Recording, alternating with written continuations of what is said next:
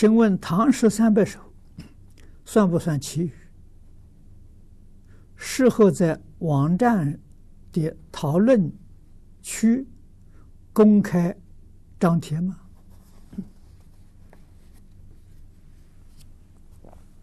古时候这些文艺作品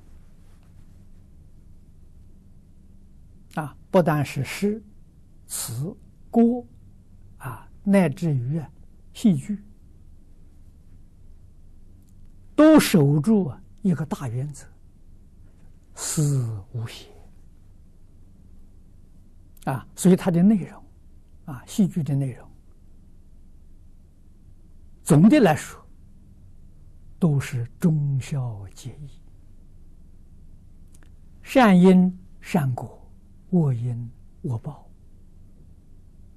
啊！所以它是社会教育。中国人口多，幅员广大，没有那么多学校，没有那么多的老师，民间所受的教育多半都是这些文艺表演。啊，去乡下，这些特别是妇女们，啊，他们的伦理道德、孝悌忠信从哪里学来的？多半是从看戏里学来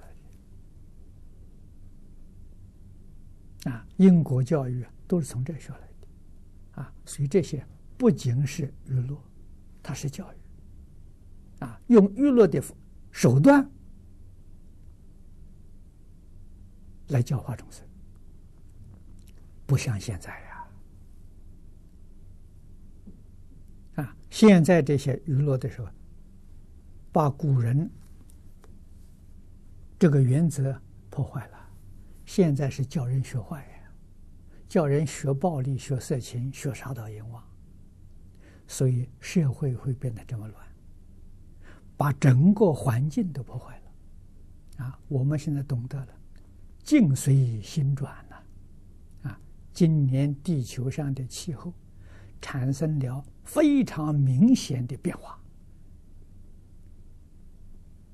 啊，冬天该冷的地方不冷了，该下雪的地方没有了，不该下雪的地方，不该冷的地方非常寒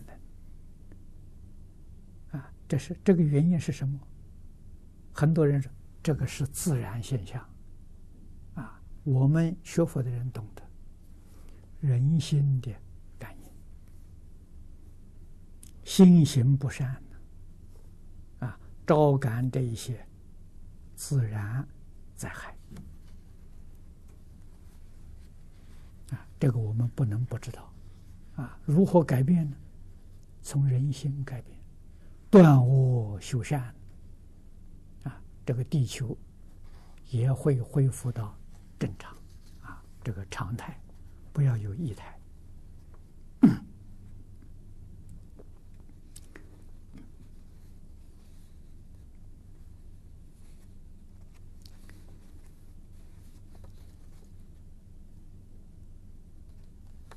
啊，你问的这个诗词歌赋，啊，学佛的人对这个东西也要远离。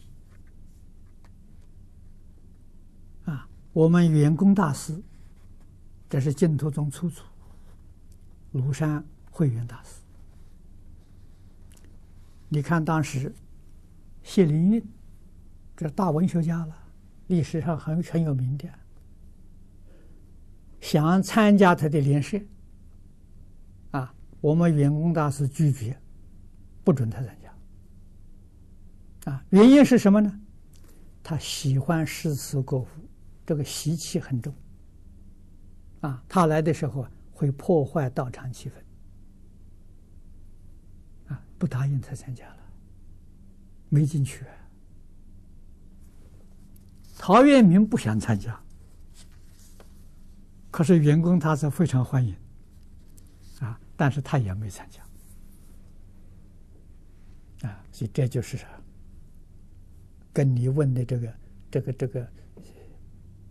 意思有一点相接近，啊，所以我们最好还是回避，啊，不要分心，把整个心呢都用在道上，啊，用在《无量寿经》或者用在《弥陀经》上，一门深入，长时熏修是决定有利，啊，这个搞这个在世间文学作品这混杂在里面呢，是很大的这个这个障碍。